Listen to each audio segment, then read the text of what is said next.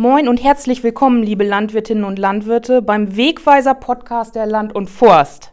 Mein Name ist Mare Diesing-Espenhorst, ich bin die Chefredakteurin der Land und Forst und ich unterhalte mich heute mit Dr. Albert Hortmann-Scholten, dem Unternehmensbereichsleiter Betriebswirtschaft und Markt der Landwirtschaftskammer Niedersachsen, über die aktuelle Situation am Rindfleischmarkt. Moin, Albert. Moin, moin, liebe Landwirte. Albert, was ist am Rindfleischmarkt los? Ja, das ist einer der Märkte, die momentan Freude bereiten, äh, aufgrund einer sehr knappen Angebotsentwicklung. Wir haben, äh, wenn man das mit dem Vorjahr vergleicht, etwa zwei bis drei Prozent weniger Schlachttiere verfügbar. Und äh, das führt dazu, dass wir entgegen der sonst üblichen Schwächetendenzen, beispielsweise bei den Bullen, momentan eine freundliche Entwicklung haben. Kannst du ein bisschen was zu den Preisentwicklungen sagen bei den Jungbullen, bei den Kühen, bei den Fersen? Ja, jetzt ähm, haben wir natürlich ähm, eine Situation, äh, die wir vergleichen mit dem Corona-Vorjahr, wo wir vor genau einem Jahr einen ziemlichen Markteinbruch erlebt haben aufgrund der Corona-Pandemie, der Schließung der Hotels und Gaststätten. Und äh, augenblicklich erleben wir genau die Gegenbewegung, dass wir ja wieder zum Glück äh, Öffnung von Hotels, Gaststätten und äh, Kantinen erleben.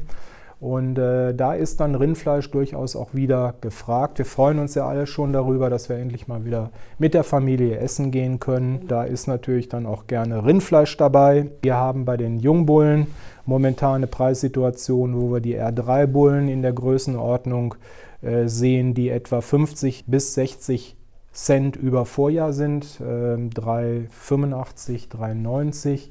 Die guten U-Bullen, die gehen sogar an die 4-Euro-Grenze, sogar über 4 Euro hinweg.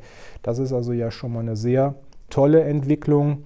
Bei den Kühen sind wir ja immer noch äh, beeinflusst durch den Weideaustrieb. Der hat jetzt stattgefunden in vielen Bundesländern. Und äh, das ist vor allen Dingen im Süden dann eine Phase, wo dann die Kühe relativ knapp werden, weil sie einfach äh, aufgrund der besseren Futtergrundlage, die wir jetzt in diesem Jahr Gott sei Dank haben, auch auf die Weide getrieben werden. Die machen nicht mehr so viel Arbeit.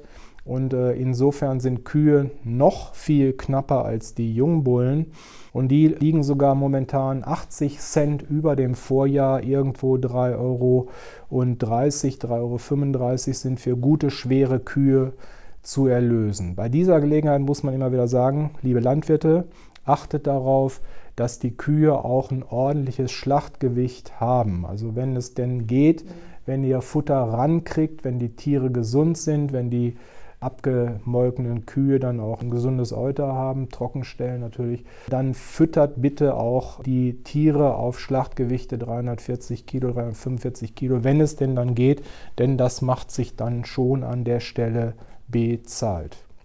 Kannst du da eine Tendenz sagen? Also normalerweise ist es tatsächlich so, dass die Kühe ähm, zu Beginn der Weideperiode immer knapper werden. Also auch ähm, erst zum Sommer, wenn dann ähm, das Futter knapp werden sollte, sagen wir, wenn wir jetzt tatsächlich mal wieder so eine Dürrephase bekämen, dass dann Grünland nicht entsprechend nachwächst, dann sind die äh, Kuhbauern natürlich eher bereit, auch Tiere abzugeben. Momentan sehe ich das bei den Kühen nicht. Bei den Jungbullen ist es natürlich schwieriger zu beurteilen. Da ist es normalerweise so, dass äh, die Jungbullen zur Jahresmitte hin billiger werden. Es gibt so einen alten Händlerspruch, Kirschen rot, äh, Jungbullenpreise tot. Das ist in normalen Jahren der Fall. Aber wir sind ja jetzt in diesem hoffentlich Post-Corona-Jahr, wo ein gewisser Nachholeffekt da ist wo wir tatsächlich also auch positive Nachfragetendenzen äh, sehen von der Fleischwarenindustrie, sodass ich glaube, in diesem Jahr werden wir nicht diese übliche Delle im Juni, Juli haben, sondern ich sehe da durchaus eine Entwicklung, dass wir stabile Jungbullenpreise auch in den nächsten Monaten sehen werden. Super, das sind ja tolle Aussichten für unsere Mester. Albert, wir haben erfahren, Argentinien hat einen Exportstopp für sein Rindfleisch verhangen. Da haben die Farmer schon ganz wild reagiert drauf und mich mit dem Verkaufsstoff im eigenen Land. Hast du eine Einschätzung, ob das eine Auswirkung auf unsere Rindfleischpreise haben wird? Ja, zumindest ist das zunächst einmal keine negative Nachricht. Ich will mal so vorsichtig beginnen. Also seit dem 20. Mai besteht dieses Exportverbot, was von der argentinischen Regierung verhängt worden ist, jetzt allerdings erstmal nur für vier Wochen, für einen Monat bis zum 20. Juni. Aber es wird natürlich marktwirksam sein, wenn man mal die sechs Wochen äh, Seeweg, Verarbeitungsprozessweg äh, abzieht, wird das den Rindfleischmarkt in Europa schon entlasten. Das führt auf jeden Fall dazu, dass wir die Steakhäuser, die ja jetzt wieder öffnen dürfen, weniger mit äh, südamerikanischer Ware beliefern können. Brasilien spielt in dem Zusammenhang nicht so die große Rolle, weil Qualitätsrindfleisch, wenn es denn aus äh, Südamerika kommt, kommt aus Argentinien, Uruguay, rassenbedingt weniger aus Brasilien, weil die andere Rassen halten, die nicht so hier unseren Zuschnitt haben.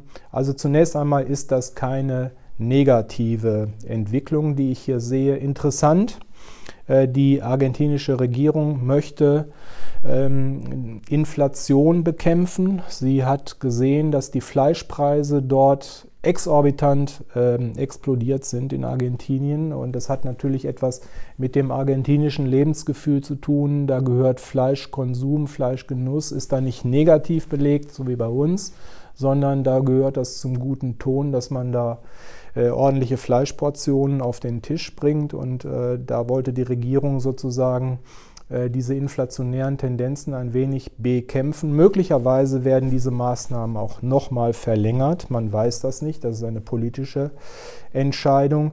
Nur wir beobachten, und das, darauf will ich hinaus, dass an den Weltmärkten für Fleisch momentan, insbesondere beim Rindfleisch, eine stark steigende Entwicklung zu beobachten ist. Auch in den USA sind die Preise gestiegen, zwar noch nicht auf dem Niveau, wie wir das in Europa haben, aber wir sehen insgesamt stark steigende Rindfleischentwicklungen, äh, die auch getragen sind, beispielsweise durch den asiatischen Raum.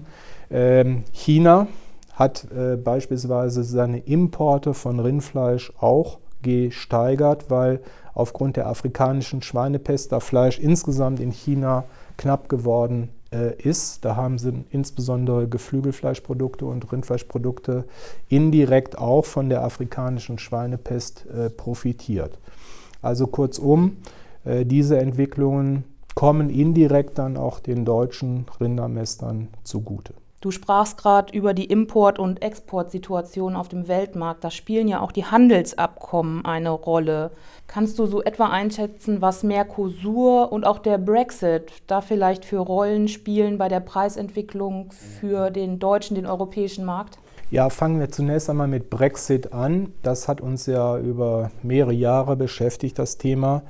Insgesamt muss ich sagen, ist das nochmal gut gegangen, dass der harte Brexit ja jetzt nicht äh, wirksam geworden ist und dass wir unsere Handelsverflechtungen zwar unter bürokratischen Auflagen, aber immerhin unsere bisherigen Handelsströme beibehalten konnten und dass dieser zu erwartende Marktpreisdruck am Milch, aber auch am Rindfleischmarkt in dieser Form jetzt äh, nicht zu beobachten war. Und zwar, wir haben uns da immer Sorge gemacht, Irland als äh, das Land mit dem höchsten Selbstversorgungsgrad für Rindfleisch mit um die 700 Prozent, hätte ja, wenn es nicht mehr Großbritannien beliefern hätte können, uns hier auf dem Festland in Europa massiv Probleme bereitet. Das war ja in Ansätzen immer schon vor zwei, drei Jahren zu beobachten, dass irische Rindermäster, Ochsenmäster, aber auch Kuhfleischproduzenten den, den europäischen Markt unter Druck gesetzt haben.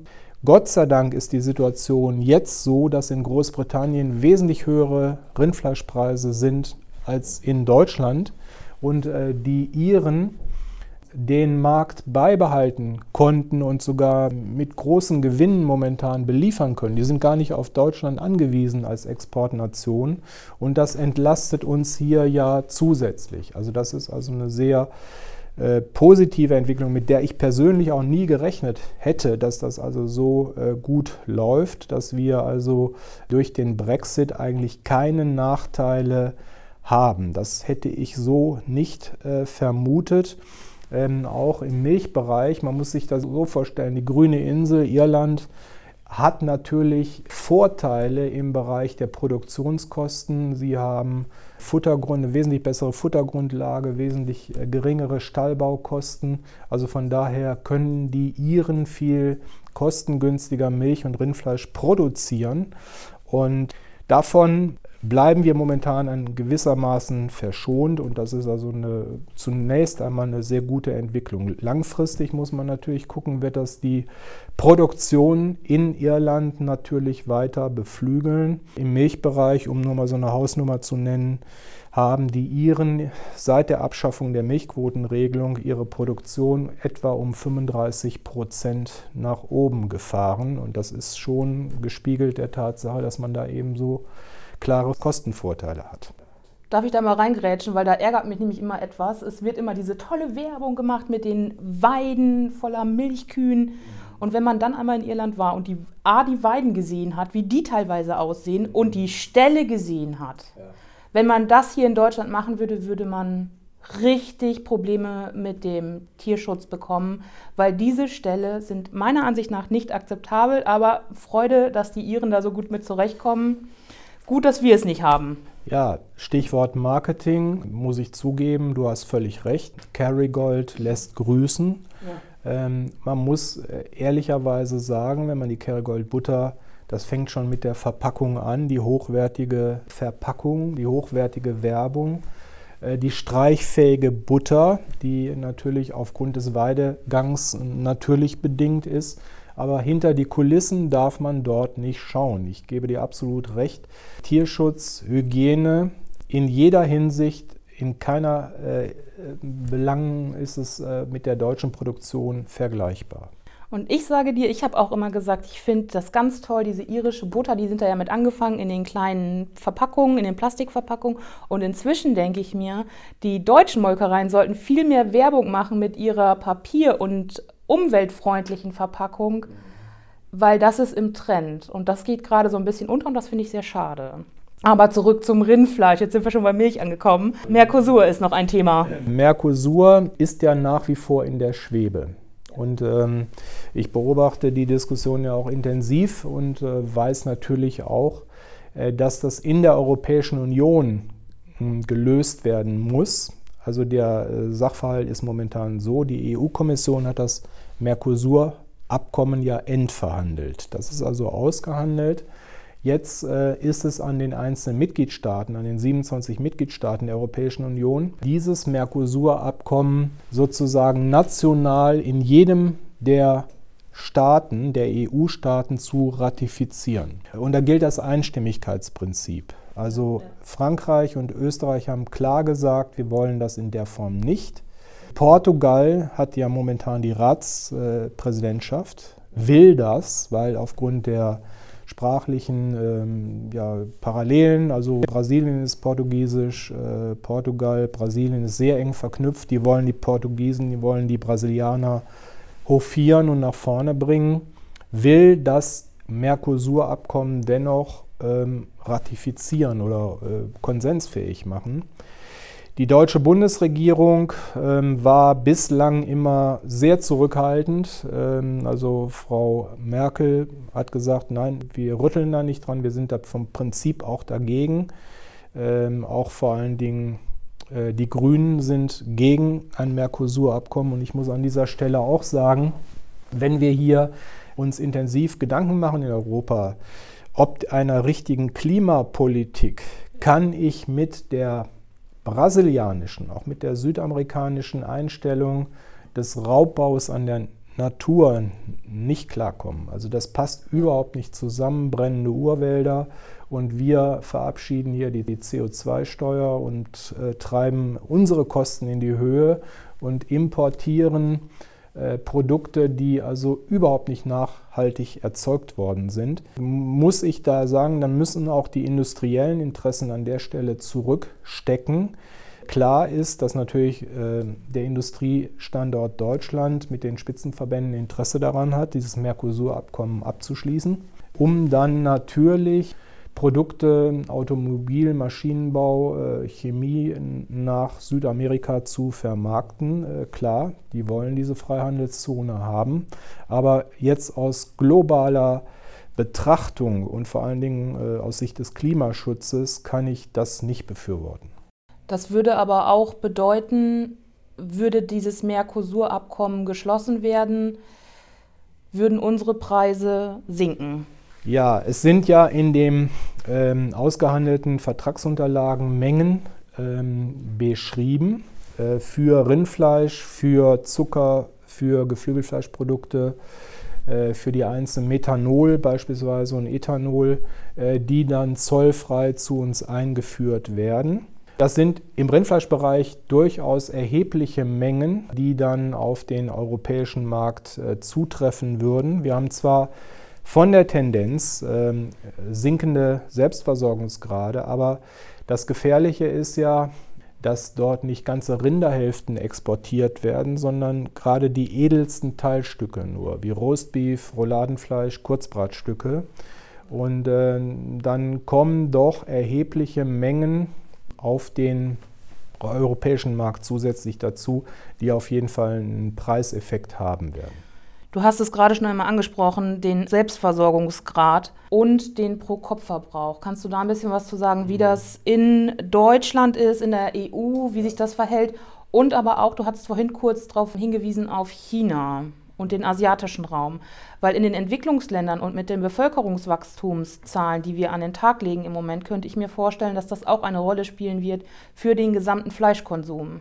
Ja, in Europa bewegen wir uns just oberhalb der 100%-Linie, also ähm, Prognose für dieses Jahr ist 101, 102 Prozent. Das heißt, da könnten wir uns statistisch gesehen aus eigener Kraft ernähren. In Deutschland ist es mittlerweile so, dass aufgrund der massiven Bestandsabbaus äh, wir uns Richtung 90 Prozent bewegen. Wir haben also einen Rinderbestand, der so niedrig ist wie seit 30 Jahren nicht mehr. Also Sie müssen schon 30 Jahre in die, in die Statistik zurückblicken, um äh, den vergleichbaren Kuh- und Rinderbestand äh, zu sehen. Und ähm, bei nahezu gleichen äh, Verbräuchen, wir bewegen uns, was den Pro-Kopf-Verbrauch angeht, in Deutschland um die 14,5 Kilogramm. Wir hatten einen Tiefpunkt im Jahre 2000 wegen der BSE-Krise, aber seitdem wächst der Pro-Kopf-Verbrauch an Rindfleisch in Deutschland stetig an. Das hat natürlich auch demografische Hintergründe. Rindfleisch ist ein Produkt, was man immer anbieten kann, jetzt unabhängig von der religiösen Orientierung. Ähm, kann jeder Rindfleischprodukte essen. Und wir haben ja ohnehin eine Tendenz, dass also mehr äh, ausländische Mitbürger ernährt werden müssen bei uns. Und äh, die essen nun primär eben Geflügel und Rindfleisch. Und der Verlierer an der Stelle ist natürlich das Schwein, äh, wo wir doch erhebliche Rückgänge beobachten müssen, die zum Teil kompensiert werden, zum Teil allerdings nur durch einen steigenden äh, Rindfleischverbrauch. Auf europäischer Ebene sieht es etwas anders aus. Auf europäischer Ebene sind wir immer noch über dem deutschen Pro-Kopf-Verbrauch. Da liegen wir etwa 16, 16,5 Kilogramm. Franzosen essen deutlich mehr Rindfleisch beispielsweise. Und das ist aber auch von der Tendenzentwicklung recht stabil. Wenn wir über das Rindfleisch sprechen, müssen wir natürlich auch über die Exporte sprechen und da auch über die Lebendexporte. Und die waren in den vergangenen Wochen ja gerade in Niedersachsen ein total heißes Thema, gerade wenn ja. es um die Zuchtfersen, Zuchtrinderexporte ging, äh, die in Drittländer, also speziell Marokko, geliefert werden sollten. Welchen Einfluss hat das denn auf unsere Rinderhalter? Das Thema ging ja durch die Gazetten und ist politisch auch sehr hochgeschlagen, ist also insgesamt auch unglücklich gelaufen, muss man an der Stelle sagen, als dass da keine klare politische Linie zu erkennen ist. Also eine wichtige Frage wie Tierschutz beim Rindertransport muss meiner Meinung nach mindestens national, am besten eigentlich äh, EU-weit gleichermaßen geregelt sein. So, und da ist natürlich das erste Problem entstanden, dass unsere Behörden in den Landkreisen. Also zunächst die Zuständigkeit liegt beim Landkreis.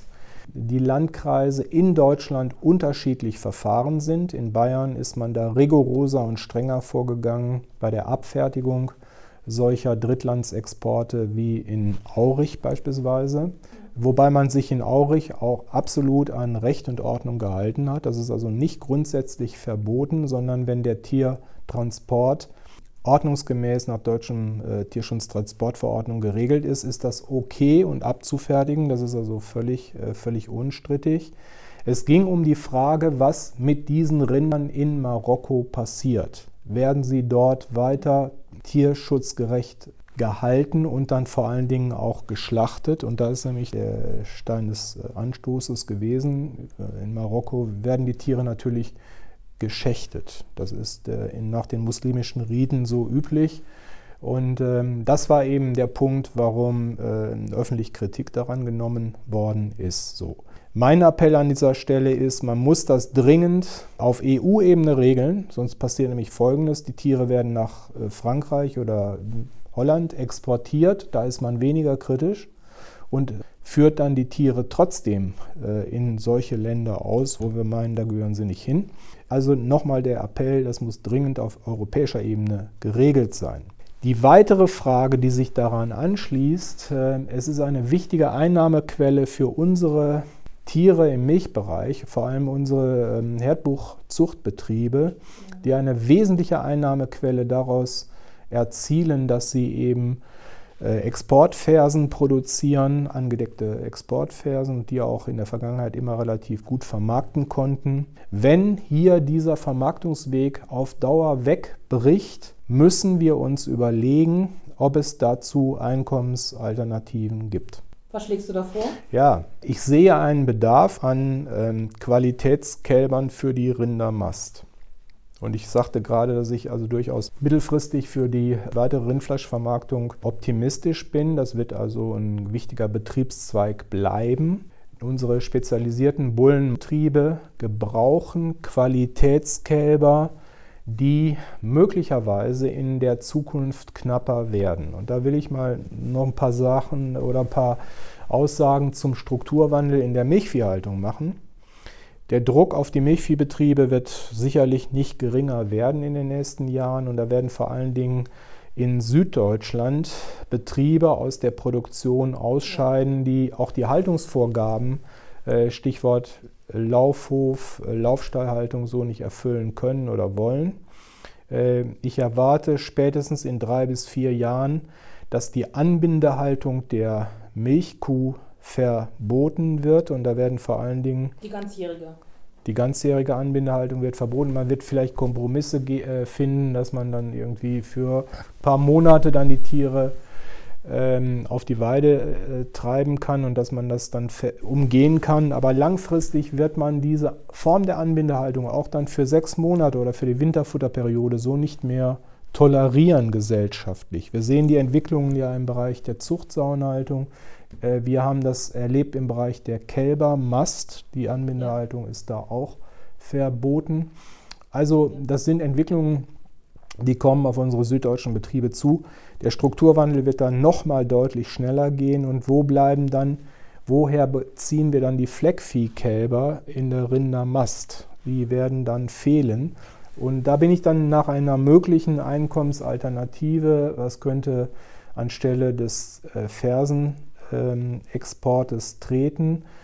Da könnten dann beispielsweise ähm, Kreuzungskälber äh, eine Alternative sein, wo wir dann blau-weiße äh, Mastrassen äh, einkreuzen, äh, gesextes Sperma einsetzen und diese Kälber mit einem natürlich mit einem Mehrerlös, der aber nicht an das herankommt, was natürlich der Fersenexport an, an Zusatzwertschöpfung bringt, aber das könnte eine gewisse ähm, Substitution dann mit sich bringen. Nur mal so ein Beispiel, ähm, die Holländer sind diesen Weg schon viel früher und konsequenter gegangen. Wir liegen äh, in den Niederlanden bei 30 Prozent Fleischrindereinkreuzung. Wenn Sie bei uns die OAG fragen, ich weiß nicht, 15 Prozent, 17 Prozent äh, werden dort mit Fleischrinderrassen angedeckt. Also da sind äh, gewisse Entwicklungen, die sich unsere Betriebe ähm, ja, stellen müssen. Und ich gebe natürlich zu, die Wertschöpfung ist bei weitem nicht so hoch, aber wir müssen ja irgendwo gucken, äh, wie wir dann die Tiere ähm, anderweitig verwerten. Wäre dann nicht der nächste Schritt, dass ich meinen Betrieb aus der Spezialisierung rausnehme und sage, ich mäste meine Kreuzungstiere selber, habe dann ein Besamungsmanagement, das ich nochmal straffe, um nur meine besten Milchkühe, meine besten Tiere mit dem besten Pedigree weiter zu züchten und die restlichen besame ich dann mit einer Kreuzungsrasse, wie du schon sagtest, irgendwie Fleckvieh oder Belgier, was auch immer, und mäste die dann selber, wäre das eine Alternative oder eher nicht? Also in den flächenknappen Betrieben sehe ich das ehrlicherweise nicht, weil äh, du brauchst eben die Düngeverordnung entsprechend Fläche. Klar. Mm, flächenstarke Betriebe und äh, die auch äh, die Arbeitszeit übrig haben, das könnte da durchaus dann eine Möglichkeit sein, aber ich sehe schon an der Stelle auch die äh, Spezialisierungstendenzen. Man kann nur das eine oder das andere gut. Entweder ist man ein guter Mester oder ein Milchproduzent und da sehe ich eher Begrenzungen an der Stelle. Aber muss ich mir nicht Alternativen suchen? Du hast es ja gerade angesprochen. Wir sind jetzt noch immer beim Milchvieh. Wir kommen auch gleich wieder zurück zum Rindfleisch. Aber muss ich mir nicht alternative Standbeine suchen, um da äh, mich abzusichern? Ähm, wir haben früher, ich sag mal vor 20 Jahren gesagt, spezialisiert euch, spezialisiert euch, spezialisiert euch. Und heute sagen wir im Prinzip, hm, war vielleicht nicht so ganz der richtige Weg. Lass uns lieber mal wieder mehrere Standbeine im Betrieb aufbauen. Das ist so, den Königsweg äh, gibt es sicherlich nicht. Das muss man immer einzelbetrieblich entscheiden, aber ich gebe dir recht, ähm, das sehen wir jetzt gerade auch am Schweinemarkt oder auch in der Milchpreiskrise 16 war man gut beraten, wenn man da noch ein weiteres Standbein hatte. Das kann Photovoltaik sein, das kann Wind sein oder das können auch Immobilien sein oder außerlandwirtschaftliche Beteiligungen. Man muss das nicht immer das Thema Diversifizierung jetzt nur mit den traditionellen landwirtschaftlichen Produktionssystemen verbinden, sondern man muss da breiter aufgestellt sein. Und da würde ich dringend auch dazu anraten, Geld auch außerlandwirtschaftlich äh, im Rahmen von Gewerbeprojekten oder auch gerade wenn ich an den äh, Bereich äh, nachwachsende Rohstoffe vielleicht äh, denke oder sowas völlig Neues aufzubauen oder auch regenerative Energien äh, darüber nachzudenken. Super, kommen wir zurück zum Rindfleischpreis. Wir hatten vorher schon einmal kurz darüber gesprochen, dass bei den Landwirten von den Preisen, von den höheren Preisen im Moment sehr, sehr wenig ankommt. Woran liegt es? Ja, das sind allgemeine Entwicklungstendenzen, die sehen wir nicht nur im Fleischbereich, sehen wir auch im Milchbereich. Also von dem, was der Rohstoffproduzent Landwirt produziert, von der Wertschöpfung kommt immer weniger beim Landwirt an. Oder umgekehrt, wenn ich jetzt heute für 80 Cent den Liter Trinkmilch einkaufe im Supermarkt, kriegt der Landwirt seine 35, Cent und der Rest ist Handelsspanne. Warum ist das so? Und das sehe ich beim Fleischbereich auch. Da sind die Differenzen zwischen dem Rindfleischerzeugerpreis und dem Konsumentenpreis noch nie, nie so hoch gewesen wie zurzeit. Und da muss man ehrlicherweise sagen, da sind eine ganze Reihe von Entwicklungen für verantwortlich. Das fängt an jetzt in der Corona-Krise mit den Corona-bedingten Hygieneauflagen. Wir haben alle darunter gelitten, dass ganze Schlachthöfe gesperrt waren über Wochen. Wenn ich an Tönnies, Reda Wiedenbrück denke, die waren einen Monat über gesperrt. Im Rinderbereich waren die Zerlegestraßen zum Teil gesperrt, weil die Arbeiter dort zu dicht äh, zusammenstanden. Da mussten die Corona-Abstände eingehalten werden. Das hat natürlich alles dazu geführt, dass die Schlachtkosten und die Hygienekosten in die Höhe geschnellt sind. Das Unternehmen Tönnies hat jetzt, glaube ich, 600.000 Corona-Schnelltests äh, gemacht, also mit allen ihren Mitarbeitern in diesem Jahr. Also will sagen, also diese Kosten in der Fleischverarbeitung, der Fleischzerlegung bis hin zur Ladentheke sind explosionsartig nach oben gegangen und die sind natürlich von den Supermärkten an das schwächste Glied in der Kette, an den Landwirt weiter durchgereicht worden. Das ist also ein ganz wesentlicher Faktor. Dann das Thema Werkverträge, Abschaffung von Lohnarbeitsverträgen. Die äh, Mitarbeiter in den Unternehmen sind mittlerweile alle fest angestellt, erhalten Tariflöhne, die jetzt auch nochmal saftig erhöht worden sind. Heute Morgen stand es in der Zeitung. Die Gewerkschaften äh, verkünden äh, deutliche Lohnsteigerungen von festangestellten Mitarbeitern in den Schlachtunternehmen. Und das führt natürlich dazu, dass die Schlacht- und Zerlegebetriebe nicht mehr so disponibel sind. Die äh, konnten früher, wenn sie die Arbeiter nicht gebrauchten in den Zerlegestraßen, so sagen, jetzt arbeitet mal für 14 Tage am Bau oder so. Äh, das geht heute nicht. Die sind fest in der Lohnkalkulation der Schlachthöfe einkalkuliert, eingepreist. Und äh, das macht natürlich jetzt auch die Situation der Schlachthöfe so schwierig, obwohl das Rinderangebot so knapp ist, müssen sie den Schlachtprozess am Laufen halten, weil sie die Menschen ja beschäftigen müssen. Und ähm, die haben natürlich deshalb höhere Festkosten, weil die Mitarbeiter natürlich fest beschäftigt sind. Also ganz wichtiger Aspekt diese Änderungen der Lohnstrukturen in der Rinderschlachtung, ganz egal, in allen Lebensmittelkonzernen ist äh, die gleiche Entwicklung zu beobachten. Dann das Thema CO2-Bepreisung. Wir diskutieren momentan, wer soll die Kosten CO2-Bepreisung, äh, Mieter oder Vermieter sollen die sich das teilen. Aber diese Kosten sind in allen Produktionssystemen, auch der Lebensmittelwirtschaft jetzt drin. Ich nenne nur mal so eine Hausnummer. Die Tüte Milch im Supermarkt ist deshalb 2 Cent teurer geworden, weil auf jeder Stufe, angefangen von Milchsammelwagenfahrer über äh, die Kühlung schon im Erzeugerbetrieb, dann die Trocknung in der Molkerei hin zu Milchpulver oder Verarbeitung zu Butter. Alles sind energieintensive Prozesse, die auch im Bereich der Rindfleischerzeugung ja zu sehen sind. Also Kühlung, äh, Gefrierhäuser, alles benötigt Strom, verbraucht Energie und durch die CO2-Bepreisung sind alle Prozesse teurer geworden. Und äh, das vergrößert auch die Handelsspannen in allen Bereichen der Lebensmittelerzeugung. Und darum kommt immer weniger beim Bauer an von dem, was der Konsument an der Ladentheke bezahlen muss. Muss ich dann aber nicht vielleicht das System auch etwas anpassen? Weil ähm, die Landwirtschaft ist im Prinzip der einzige Bereich, der ja tatsächlich auch CO2 einspeichern kann, jedenfalls im Boden, wird aber jetzt bestraft dafür, dass er als schwächstes Glied der Kette gilt und darf im Prinzip diese Kosten dann auch noch übernehmen. Die Erzeugung wird ja nicht günstiger, der Fleischprodukte beim Landwirt. Auch der Landwirt hat ja energieintensivste Prozesse. Wenn ich jetzt ähm, wieder an die Rindfleischerzeugung denke, die Futterwerbung ist ein energieintensiver Prozess, Futterlagerung, Futterreichung, ähm, Gülle, Thema Stallklimaführung und so weiter, alles energieintensive Prozesse. Und äh, natürlich, das ist eine Aufgabe, äh, CO2 speichern über Humusanreicherung in unseren Böden.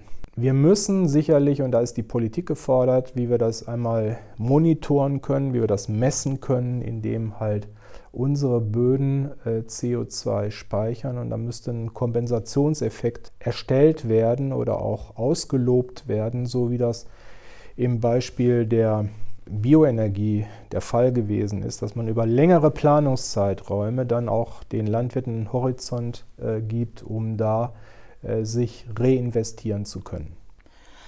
Ein Punkt, den wir jetzt noch nicht angesprochen hatten, ist das Vertragssystem der Schlachtereien mit den Lebensmitteleinzelhändlern. Da ist es ja so, dass die an Preise gebunden sind und deswegen gerade die Preissteigerung auch nicht an die Landwirte weitergeben können. Muss hier eine Änderung der Vertragssysteme her oder wie siehst du das? Ist eine Mammutaufgabe. Ähm, wir würden da eine jahrhundertealte Tradition sozusagen in Frage stellen. Also seit äh, Menschengedenken, seit Generationen werden ja Tiere leider nur abgeliefert. Das ist so. Das ist äh, Tiere, Produkte, Getreide im weitesten Sinne. Da hat sich vielleicht im Getreide, im Pflanzenbau schon ein bisschen was getan, dass die Bauern äh, marktorientierter arbeiten über Warenterminbörsen und so weiter. Aber im und Fleischbereich, im Milchbereich ist es ganz extrem. Man liefert ab. Man verhandelt ja nicht mit der Molkerei über die Höhe eines gerechten Milchpreises. Das ist ja völlig undenkbar. Man verlässt äh, sich auf das genossenschaftliche System, man verlässt sich auf die Einflussnahme der Ehrenämter, aber auch die sind ja machtlos in einem überversorgten Markt, müssen sie sich als Mengenanpasser ja auch den Preisdiktat der Lebensmittelkonzerne anpassen. Und da sind natürlich auch die Geschäftsführer der Molkereien in einer ganz bescheidenen Situation. Ich weiß nicht momentan, wie man dieses äh, ändern kann.